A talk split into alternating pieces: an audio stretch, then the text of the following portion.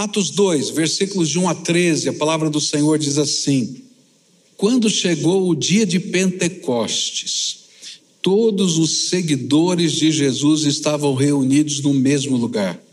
E de repente, veio do céu um barulho que parecia o de um vento soprando muito forte. E esse barulho encheu toda a casa onde estavam sentados.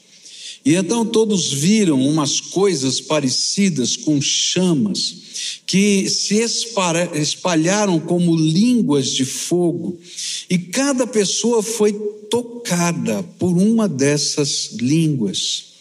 E todos ficaram cheios do Espírito Santo e começaram a falar em outras línguas, de acordo com o poder que o Senhor dava a cada pessoa.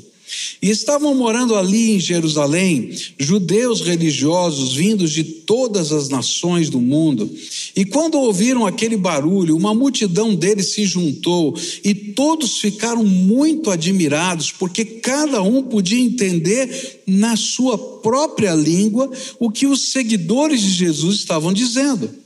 E a multidão ficou admirada e espantada e comentava: Estas pessoas que estão falando assim são da Galileia. Como é que cada um de nós as ouvimos falar na nossa própria língua? Nós somos da Pártia, da Média, do Elão, da Mesopotâmia, da Judéia, da Capadócia, do Ponto, da província da Ásia, da Frígia, da Panfilha, do Egito e das regiões da Líbia que ficam perto de Cirene. Alguns de nós são de Roma. Uns são judeus e outros convertidos ao judaísmo. Alguns são de Creta e outros da Arábia. Como é que todos estamos ouvindo essa gente falar em nossa própria língua a respeito das grandes coisas que Deus tem feito? Todos estavam admirados, sem saberem o que pensar, e perguntavam uns aos outros: o que será que isso quer dizer? Mas os outros, mais outros zombavam, dizendo: Esse pessoal está bêbado. Senhor Jesus, nós temos te louvado e tem sido tão gostoso esse momento na tua presença. E aquilo que imploramos é verdade, manifesta-te aqui entre nós. Vem com o teu espírito sobre o teu povo de maneira perceptível, Senhor. Fala conosco. E nós queremos, Senhor, não apenas ouvir a tua voz, mas responder ao chamado do teu Espírito nas nossas vidas. É aquilo que oramos em nome de Jesus. Amém e amém. É interessante que a igreja primitiva não possuía nenhuma das coisas que muitos de nós pensamos que são essenciais para o sucesso de uma comunidade local de fé nos dias de hoje. Alguns pensam que o que é essencial é ter um prédio, é ter recursos, é ter influência política, é ter status social. E essa igreja não tinha absolutamente nada disso. No entanto, ela era capaz de ganhar multidões para Cristo e de ver muitas igrejas estabelecidas através de todo o Império Romano. E a pergunta é: por quê? Porque a igreja tinha o poder do Espírito Santo energizando o seu ministério. E essa era a grande diferença dessa igreja. A gente às vezes anda pelo mundo e vê templos tão maravilhosos, e de repente a gente chega naqueles lugares e não vê ninguém. E alguns deles viraram museus, outros viraram discotecas. Eu já vi isso no mundo. E a gente fica dizendo: o que, que aconteceu aqui? Eu estava na Escócia e de repente tinha uma senhora dirigindo a nossa caravana de, de viagem ali na Escócia, uma, uma guia de turismo local, e logo a gente podia perceber que aquela mulher era uma convertida, cheia do Espírito Santo, e ela estava ali de alguma maneira tentando falar de Jesus para nós, e nós éramos uma caravana de crentes. E de repente, então, nós nos identificamos com aquela mulher, e ela começou a fazer um, um, um turismo diferente ela mostrou uma igreja que estava bem na porta da cidade. E ela disse assim: mandou parar o ônibus e disse assim: Olha, essa igreja ficou fechada 50 anos. 50 anos essa igreja ficou fechada. Mas Deus está soprando um avivamento aqui nesse lugar. E os crentes, pessoas estão se convertendo de várias igrejas diferentes. E como essa igreja fica bem na porta da cidade, começou a vir um sentimento no nosso coração: isso aqui não pode ficar fechado na porta da cidade. E aí os crentes se uniram de várias igrejas e compraram a propriedade de volta. E hoje uma igreja funciona dentro daquele lugar. E a gente vê que não é o templo, mas foi o mover do Espírito no meio daquele povo que resgatou aquele templo. Eles verdadeiramente, esse povo da, da igreja primitiva, era um povo movido pelo Espírito Santo. E esse mesmo poder, ele está disponível hoje. É o Espírito Santo quem nos ensina a glorificar Jesus com as nossas vidas e com o nosso testemunho. E o capítulo 2 do livro de Atos nos ajuda a entender a obra do Espírito Santo na vida da igreja. Por isso eu gostaria de estudar o significado dos sinais que ocorreram no dia de Pentecostes. Então, houve aqui alguns sinais e eu quero olhar para estes sinais e ver o que, que eles significam com relação ao ministério da igreja de cada um de nós. Mas antes, me permitam dar algumas explicações que vão nos ajudar a entender o valor e a importância desse significado dos sinais. A primeira coisa que a gente precisa entender é o sentido da palavra Pentecoste. É uma palavra grega que significa quinquagésimo. Ele era a festa importante, era uma festa importante em Israel que ocorria 50 dias após a festa das primícias. A festa das primícias era primeiro dia depois do sábado, não é, da Páscoa. E aí então a gente vai ver que o primeiro dia depois do sábado da Páscoa foi o dia da ressurreição. E aí então nós estamos vendo aqui que a contagem começa com a primícia de Jesus Cristo, o primeiro ressuscitado dentre os homens, para dizer: olha, essa aqui é a primícia, é a promessa que vai se cumprir, aqui está o sinal. Mas no dia de Pentecostes, o Senhor vai derramar o seu Espírito Santo e ele estava dizendo com isso que esse era o tempo da colheita espiritual, porque essa festa que acontecia no quinquagésimo dia era uma festa que celebrava a bênção da colheita. E a, a ideia agora é: olha, eu estou abrindo as portas para a colheita espiritual que vai acontecer nessa terra. E o foice do Espírito Santo estaria a convencer os homens do pecado, da justiça e do juízo a partir dessa data. Era o tempo do Senhor abrir a porta da graça de Deus, derramado sobre todo aquele que invocasse o nome do Senhor Jesus sobre a sua vida. E essa era a promessa que estava lá escrita nesse texto, no versículo 21, citando Joel. E então, todos os que pedirem a ajuda do Senhor serão salvos. E o que a Bíblia vai dizer é que esse tempo inaugurado pelo Pentecostes é o tempo da grande oportunidade é o tempo em que nenhum outro tempo na história as portas estiveram tão abertas para salvação, para graça, para conhecer Jesus, para entrar nos lugares celestiais na presença dele, quanto estão hoje e agora. E esse derramamento do Espírito Santo foi o cumprimento de várias promessas. A promessa lá de Joel, que se encontra em Joel 2, 17 a 21, onde a Bíblia diz que chegaria o tempo em que ele derramaria o seu espírito sobre todo aquele que invocasse o seu nome.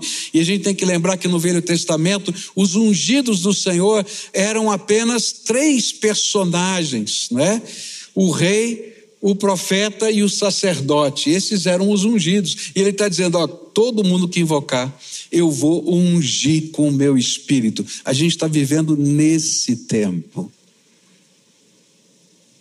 É o cumprimento da promessa feita por João Batista, onde ele disse: Olha, eu batizo em água, mas vem um que é mais poderoso do que eu, que vai batizar com o Espírito Santo.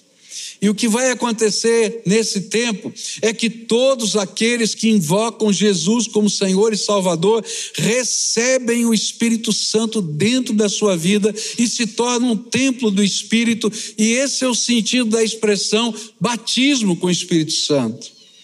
E essa foi também o cumprimento da promessa de Jesus, dizendo que não nos deixaria órfãos, mas que ele oraria ao Pai e esse Pai derramaria sobre nós o seu espírito. E é por isso que Jesus mesmo vai dizer em Atos 1:5, porque na verdade João batizou em água, mas vós sereis batizados no Espírito Santo dentro de poucos dias. E aí ele vai dizer: permaneçam aqui em Jerusalém até que isso aconteça. Diante dessas realidades, então, quais são os significados dos sinais que vão acontecer nesse dia? E o meu alvo hoje é olhar os sinais que vão acontecer. Primeiro sinal está nos versículos 1 e 2, onde diz assim: Quando chegou o dia de Pentecostes, todos os seguidores de Jesus estavam reunidos no mesmo lugar. E de repente veio do céu um barulho que parecia um de um vento soprando muito forte. E esse barulho encheu toda a casa onde estavam sentados. Primeiro sinal que vai acontecer no dia de Pentecostes, para anunciar que essa promessa estava acontecendo, foi um ruído estrondoso, que ecoava e parecia um furacão passando pelo local. Esse ruído representava o poder do Espírito Santo presente no meio do seu povo. E é interessante porque essa, esse som como de um vento tem tudo a ver com as duas palavrinhas que representam espírito. A palavra hebraica para espírito é ruia, que quer dizer sopro, vento. E a palavra grega para espírito é pneuma. E aí você sabe mais ou menos o que é pneumático, né? Pneumático, é, em espanhol pneumático é pneu, não é isso? É o pneu do carro, não é? E a ideia de que você está enchendo com o vento. E essa é ideia do Espírito, as duas estão dizendo a mesma coisa, e de repente, conectando na sabedoria de Deus, o que Deus está fazendo, Ele coloca o vento, o barulho do vento. E aí vem a explicação de Jesus a Nicodemos. O vento sopra onde quer e ouves a sua voz, mas não sabes de onde vem nem para onde vai. Assim é todo aquele que é nascido do Espírito Santo.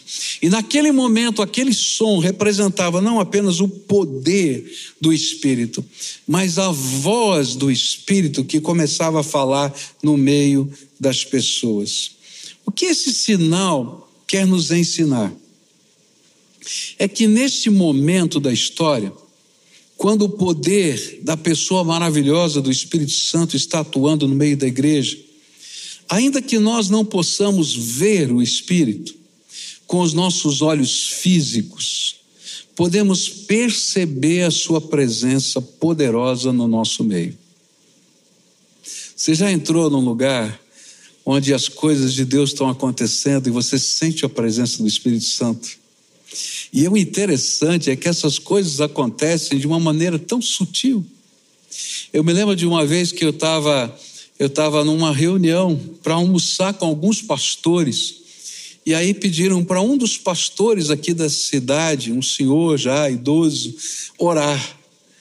E aquele irmão levantou as mãos para os céus e começou a orar. E de repente, todos nós estávamos ali, sentimos uma presença poderosa de Jesus ali naquele lugar. A gente não sabe de onde vem, para onde vai, a gente não está vendo, mas a gente pode sentir a presença do Senhor. Eu estava num culto na Turquia, um culto de uma igreja internacional, e tinha uma senhora sentada do meu lado, iraniana. E começou um momento de oração, aquela mulher coberta com o véu. E ela começou a falar na língua persa. E eu não entendi absolutamente nada do que ela estava falando.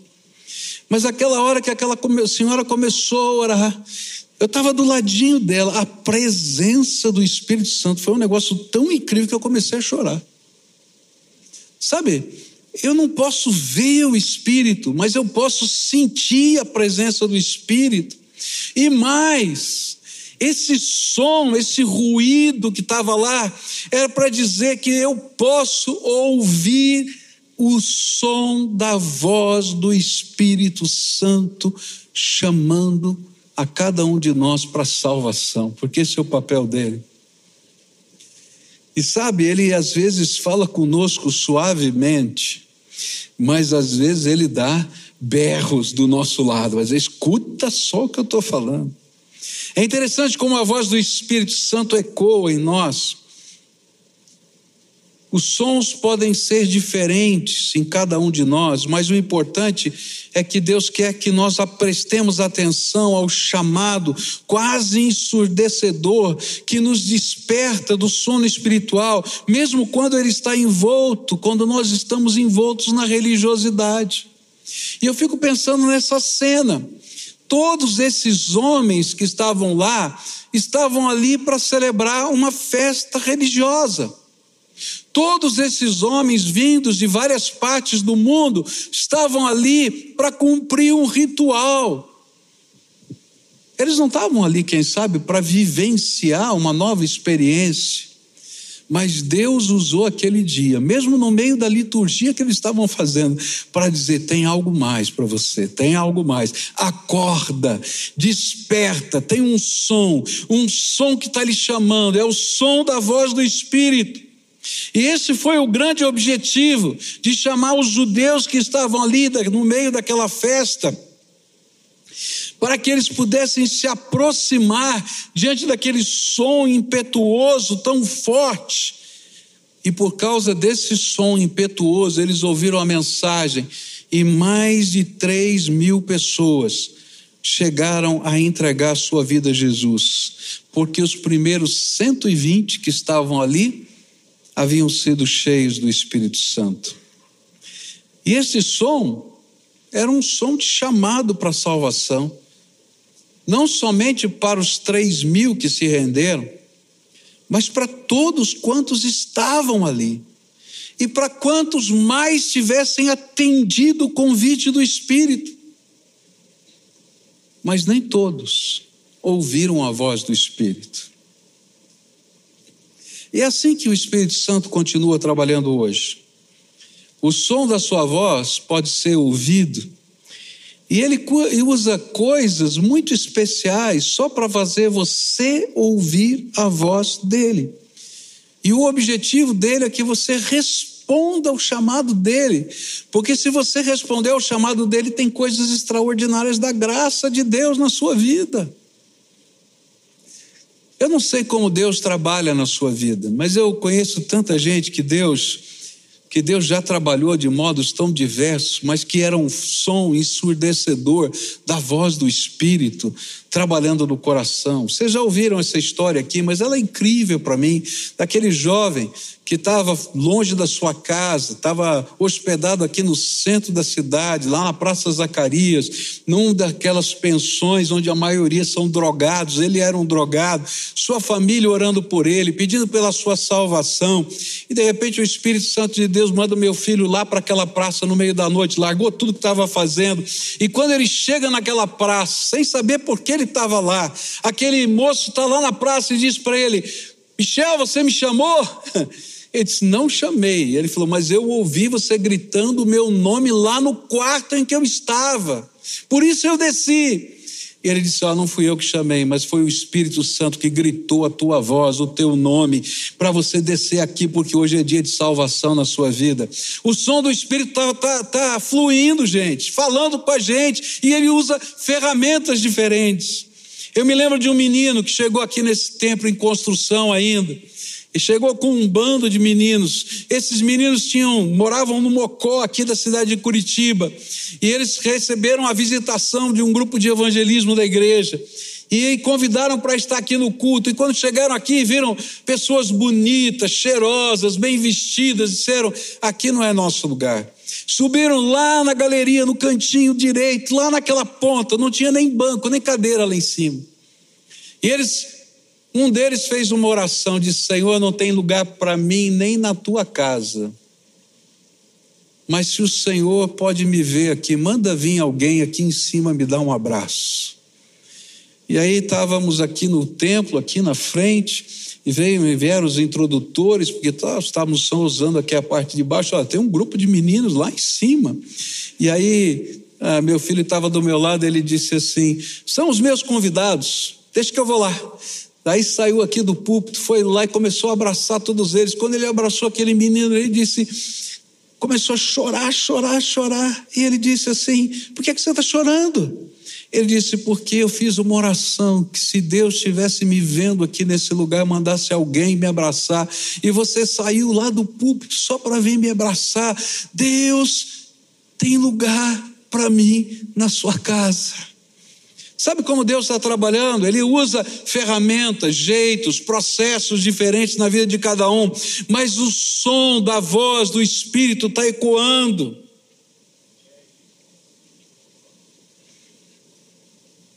Conversei com uma senhora semana passada e essa senhora disse exatamente isso. Olha, eu tenho orado nas madrugadas aí, das seis horas da manhã, e ela disse: Eu preciso contar o que Deus está fazendo, num daqueles dias de oração, em que estavam lá colocando os pedidos. Eu orei e falei: Senhor, será que o Senhor pode ouvir a minha oração? E o Espírito Santo falou comigo: Põe a tua mão aqui. Ela botou a mão e naquela hora começou a sentir arder no seu corpo. E ela disse: Pastor, naquele instante da oração eu fui curada. Tenho aqui os resultados dos médicos para dizer que é verdade. Sabe, a voz do Espírito continua ecoando. Encontrei uma senhora algumas semanas atrás que ela me disse que passava aqui na frente da igreja tinha um versículo na placa, né? E aí o pessoal da comunicação, oh, louvado seja Deus por vocês e pelos versículos que são espalhados aí na volta. E ela ia para um hospital para visitar alguém da sua família que estava morrendo, ela lia aquele versículo e aquilo mexia com ela, ela dizia: "Um dia eu vou entrar nesse lugar". E um dia ela entrou e disse: Eu ouvi a voz do Espírito Santo e nunca mais saí. Eu não sei qual é o jeito que Deus fala com você. Eu não sei. Mas eu quero dizer para você que o som estrondoso da voz do Espírito continua ecoando nessa terra. Ele começou de uma maneira extraordinária, tremenda, lá em Jerusalém no dia de Pentecostes, mas ele não parou mais. A voz do Espírito continua ecoando, então não lute com essa voz, escute a voz do Senhor no seu coração. Semanas passadas, eu estava meu coração bem apertadinho, bem apertadinho. E aí eu fiz uma oração, falei: Senhor, o Senhor fala comigo, tem falado tantas vezes. Mas eu estou tão quebradinho, Senhor, estou tão quebradinho. Se puder, Senhor, mandar alguém para falar comigo e falar das coisas que estão aqui no meu coração. E sabe, você é pastor, você está pregando, eu estou pregando em vários lugares, muita gente está lá perto de você, mas pouca gente tem coragem de chegar e de se aproximar e dizer: Olha, quero dar uma palavra para você, né? E eu estava terminando de pregar numa igreja, e eu estava saindo do púlpito, que eu tinha que viajar, porque eu tinha um compromisso depois. E aquele, aquela pessoa me parou na saída do púlpito e disse: Olha, eu tenho uma palavra de Deus para você. E quando aquela pessoa começou a falar aquela palavra, eu disse: Obrigado, Jesus, porque o Senhor ouviu a minha oração. A voz do Espírito continua ressoando. Mas tome cuidado porque alguns recebem essa voz e vibram com ela, e se animam com ela. Mas sempre vai existir aqueles que vão ser como estes que está aqui no versículo 13. Mas outros zombavam, dizendo: esse pessoal está bêbado. Sabe, esse pessoal aqui são aqueles que sempre fogem de um confronto com o sobrenatural de Deus. O Espírito Santo fala, eles são capazes de ouvir, mas eles pensam: olha, eu, eu não, não acredito nessas coisas. Eu até me senti tocado, mas eu não acredito nessas coisas. E eu, eu vejo no mundo contemporâneo alguns que são mais capazes de crer na ação do diabo do que na ação de Deus. Eu conheço alguns desses que morrem de medo de macumba, mas não quer ouvir a voz do Espírito. Mas aí a Bíblia diz que tinha os fariseus do tempo de Jesus que diziam: foi Beuzebu, não foi Deus que fez esse milagre. E tem alguns que são bem secularistas, e talvez dissessem assim: não, isso que está acontecendo aí no meio do povo de Deus, na igreja, é uma histeria de massa e não de fato uma experiência. Ou alguns vão dizer: sabe de uma coisa, eu não quero ouvir a voz do Espírito porque eu amo as coisas que eu pratico e faço. Mas eu quero dizer uma coisa para você se a voz do Espírito, se o sopro do Espírito está passando pela tua vida, não luta com essa voz, porque ela é bênção para você. Naquele dia, tinha três mil que ouviram, e alguns, não sei quantos, que não quiseram ouvir. Que a dureza do seu coração não o impeça de desfrutar a grandeza de Deus. Deixe Deus ser Deus na sua vida. Não endureça o seu coração, mesmo quando você acha que vai perder o controle da situação. Eu quero dizer para você que quando a gente anda com Deus, a gente nunca tem controle. E talvez essa seja a maior luta do ser humano, é saber que você tem que se lançar aos pés de Jesus e deixar Ele ter o controle da sua vida. O que é que você vai fazer diante da voz do Espírito hoje na tua vida? Segundo sinal, línguas de fogo. Talita, está vendo o meu horário aqui? Bênção, Talita, foi bênção. Verso 3 assim: Então todos viram umas coisas parecidas com chamas que se espalharam como línguas de fogo, e cada pessoa foi tocada por uma dessas línguas. Era uma visão coletiva. Eu acho tremendo. Deus é tremendo, né? Porque, na verdade, não eram labaredas de fogo que estavam lá, eram sinais de Deus, era uma visão de Deus que estava acontecendo. Algo parecido com uma língua de fogo estava sobre a cabeça dos 120.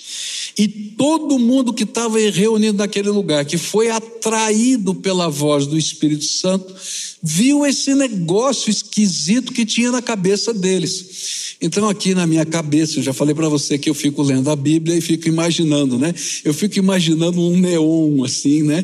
Com uma, com uma labareda aqui de fogo, assim, colorida. Essa é coisa da minha cabeça, não está na Bíblia, né? Tal, eu fico imaginando, e Deus, tem outra lá, tem outra ali, tem outra ali. O que, que é isso que está acontecendo? Essa visão coletiva era tremenda, porque nenhum dos 120 ficou de fora. Presta atenção nisso, a Bíblia vai dizer que nenhum dos 120 ficou de fora. Por quê? Porque elas simbolizavam o poder para testemunhar. Porque essa tinha sido a promessa de Atos 1:8. Porém, quando o Espírito Santo descer sobre vocês, vocês receberão poder e serão minhas testemunhas em Jerusalém, em toda a Judéia e Samaria, até nos lugares mais distantes da terra. Por isso, nenhum deles ficou de fora, pois todos quantos nasceram de novo em Cristo Jesus foram selados com o Espírito Santo, recebem também de Deus uma língua de fogo. Louvado seja Deus. É isso que Deus está falando. Ainda que eu não veja o neon em cima da sua cabeça, e nem você veja o neon na minha cabeça, o que a Bíblia está dizendo com esse sinal é que todos, se você nasceu de novo, se o Espírito Santo mora no seu coração, se você é templo do Espírito Santo, você recebeu do Senhor uma língua de fogo. Louvado seja Deus por isso. Uma língua que é capaz de abençoar. Uma língua que é capaz de compartilhar o que Jesus tem feito na nossa própria vida. E esse é o sentido de ser testemunha. O Senhor Jesus não nos chamou para sermos teólogos. A língua de fogo não quer dizer que você sabe tudo da Bíblia, que você tem todas as respostas, mas que você é testemunha de Jesus, que algo tremendo de Deus aconteceu na sua vida e você pode compartilhar isso. E quando você estiver compartilhando isso, o Espírito que te ungiu vai estar fluindo e abençoando aquelas vidas. Essa língua de fogo quer dizer que quando você ora por alguém, esse Espírito que habita em você vai usar aquelas palavras abençoadoras para chegarem no coração daquelas pessoas e fazerem as confirmações daquela palavra na vida delas. Por isso, Jesus ensinou que a boca fala do que está cheio o coração. Se o seu coração está cheio de Jesus, então, falar do amor de Jesus, do poder de Jesus, dos atos de Jesus na sua vida, vai ser algo natural e poderoso. Pois o Senhor ungiu a sua língua para a glória dele. Agora você imagina uma coisa aqui, né? Se eu somar vento forte, com fogo, o que é que eu tenho? Um incêndio. Não é verdade? Pega o fogo, sopra o vento nesse fogo, põe oxigênio dele, ele vai levantar labaredas maiores ainda e vai se espalhar. E é essa a ideia desse sinal vento forte desse espírito e fogo de Deus sobre a vida das pessoas. Deus queria incendiar a terra com o conhecimento da sua glória, e ele usaria a boca dos seus servos, o poder do seu Espírito Santo, para que isso acontecesse. E essa era outra profecia que começava a ser cumprida nesse dia. Abacuque 2,14 diz assim: Porque a terra se encherá do conhecimento da glória do Senhor, como as águas cobrem o mar. Ah, queridos, quando a gente começa a falar o que Deus tem feito na nossa vida, e a gente começa a compartilhar, que coisas tremendas da graça de Deus começam a acontecer e se espalhar. A última célula, antes de eu viajar lá, a minha célula, a gente começou um momento de testemunho. Olha, não deu para fazer mais nada na célula, né? Porque aquele momento foi tão maravilhoso, tão maravilhoso. Chegou um momento ali, cada um começou a contar a sua história, o que é que Deus estava fazendo. E eu me lembro de um senhor ali falando, disse assim: Olha, durante algum tempo eu imaginava que eu tinha uma sina para sofrer e que Deus não me amava. De alguma maneira eu era predestinado para isso. Porque quando eu tinha 15 anos de idade, no dia do aniversário, do meu aniversário, meu pai faleceu. E aquilo ficou na minha mente.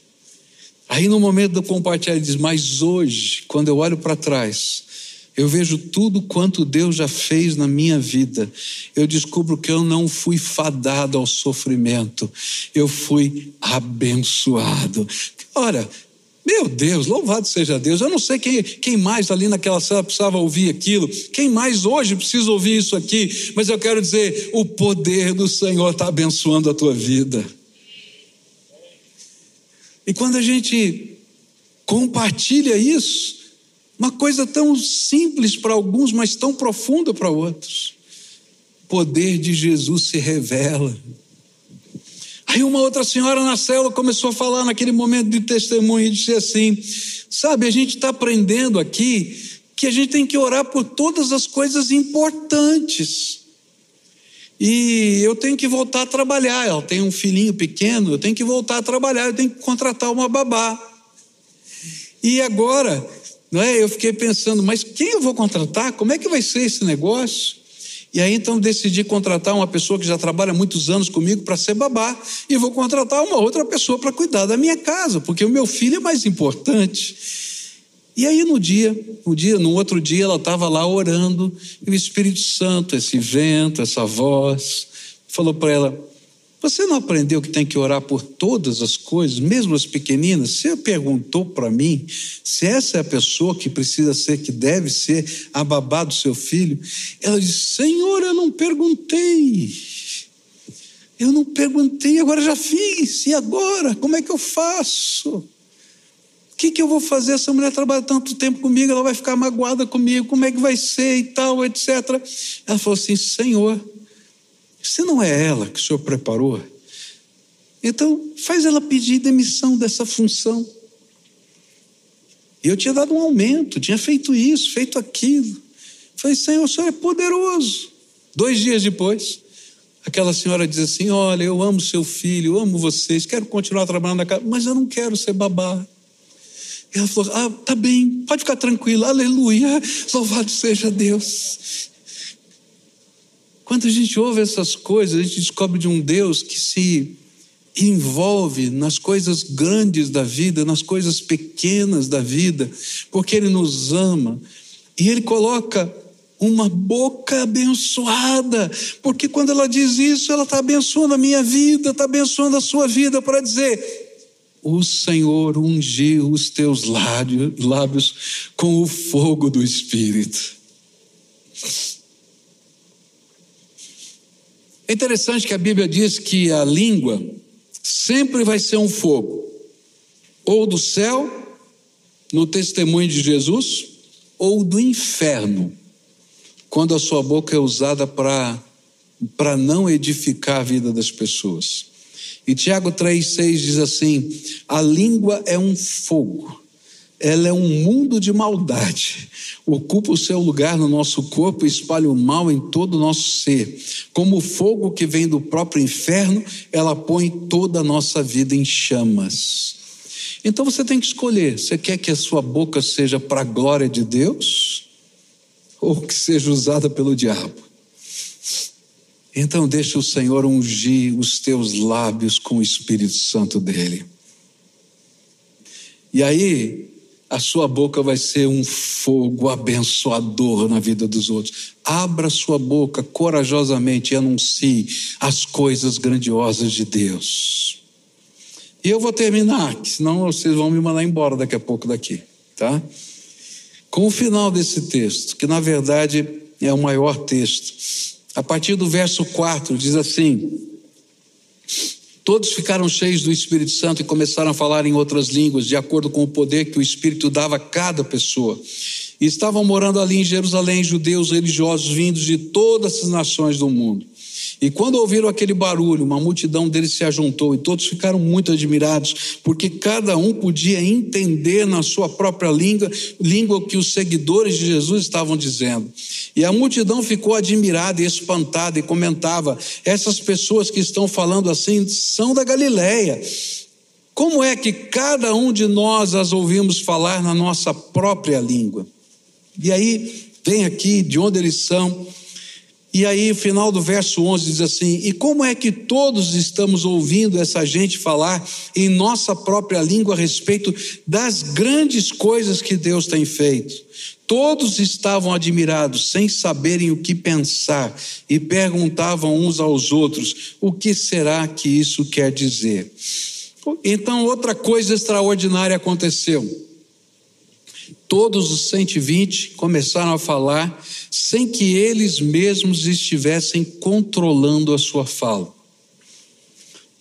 Foi um milagre na boca desses que tinham sido ungidos com as línguas de fogo. E aí eles não tinham controle sobre aquilo que estavam falando. O texto nos afirma que eles faziam isso mediante o poder que o Espírito Santo dava a cada pessoa. Isso não foi uma coisa que veio na mente deles, foi algo do poder do Espírito, foi um milagre que aconteceu na vida de cada um desses 120. Era o próprio Espírito Santo que estava falando através dessas pessoas. E o que eles estavam falando? Eles todos anunciavam as grandezas de Deus. Verso 11 diz assim: Uns são judeus, outros convertidos ao judaísmo, alguns são de Creta, outros da Arábia. E como é que todos estamos ouvindo essa gente falar em nossa própria língua a respeito das grandes coisas que Deus tem feito? E ainda que todos estivessem falando ao mesmo tempo, as mesmas coisas relativas à grandeza de Deus, um segundo milagre ocorreu as pessoas de várias partes diferentes do mundo poderiam, podiam entender este anúncio. Então o que aconteceu foi o seguinte: eles começaram a falar, cheios do Espírito, não tinham controle sobre a sua boca, quem controlava era Jesus e o Espírito Santo. Todos eles falavam a mesma coisa e ao mesmo tempo, como um coro cantando aqui. Só que quem está controlando o espírito. Porém, um segundo milagre aconteceu. Todo mundo ouvia esse coro falando das coisas grandiosas de Deus na sua própria língua. E aí eles diziam: O que está acontecendo aqui? Eu estou ouvindo na minha língua. O outro dizendo: Não, não, ele está falando na minha língua. Não, não, eu estou ouvindo na outra língua. Como é que pode um negócio desse? Na verdade, esse sinal era a reversão da Torre de Babel. Lá na Torre de Babel, lá em Gênesis, os homens buscaram engrandecerem-se a si mesmos. E aqui eles estavam engrandecendo a glória de Deus. Lá na Torre de Babel, os homens estavam em rebelião com Deus. Aqui eles estavam envolvidos, conduzidos, totalmente rendidos, sem controle nas mãos de Deus. Lá na Torre de Babel, eles queriam subir aos céus pelos seus próprios meios.